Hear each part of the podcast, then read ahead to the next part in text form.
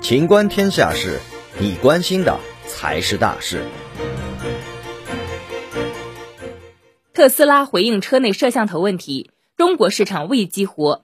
七号，针对特斯拉车内摄像头问题，特斯拉汽车北京有限公司官方微博对此回应称，驾驶室摄像头目前在北美以外的市场并没有激活。该回应称，即使是在美国，车主也可以自由选择是否开启使用。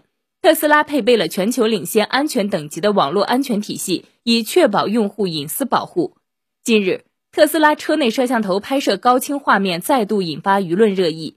据《每日经济新闻》报道，为了查看车内摄像头的监控效果，特斯拉黑客绿神近日提取到特斯拉车内摄像头的拍摄画面，并且分享了两段白天和夜晚的拍摄效果。从视频中可以看出，白天车内摄像头记录的视频画面清晰度和色彩丰富度都超出不少人的预期，车内的人员乘坐情况基本上都能够查看的一清二楚。本期节目到此结束，欢迎继续收听《秦观天下事》。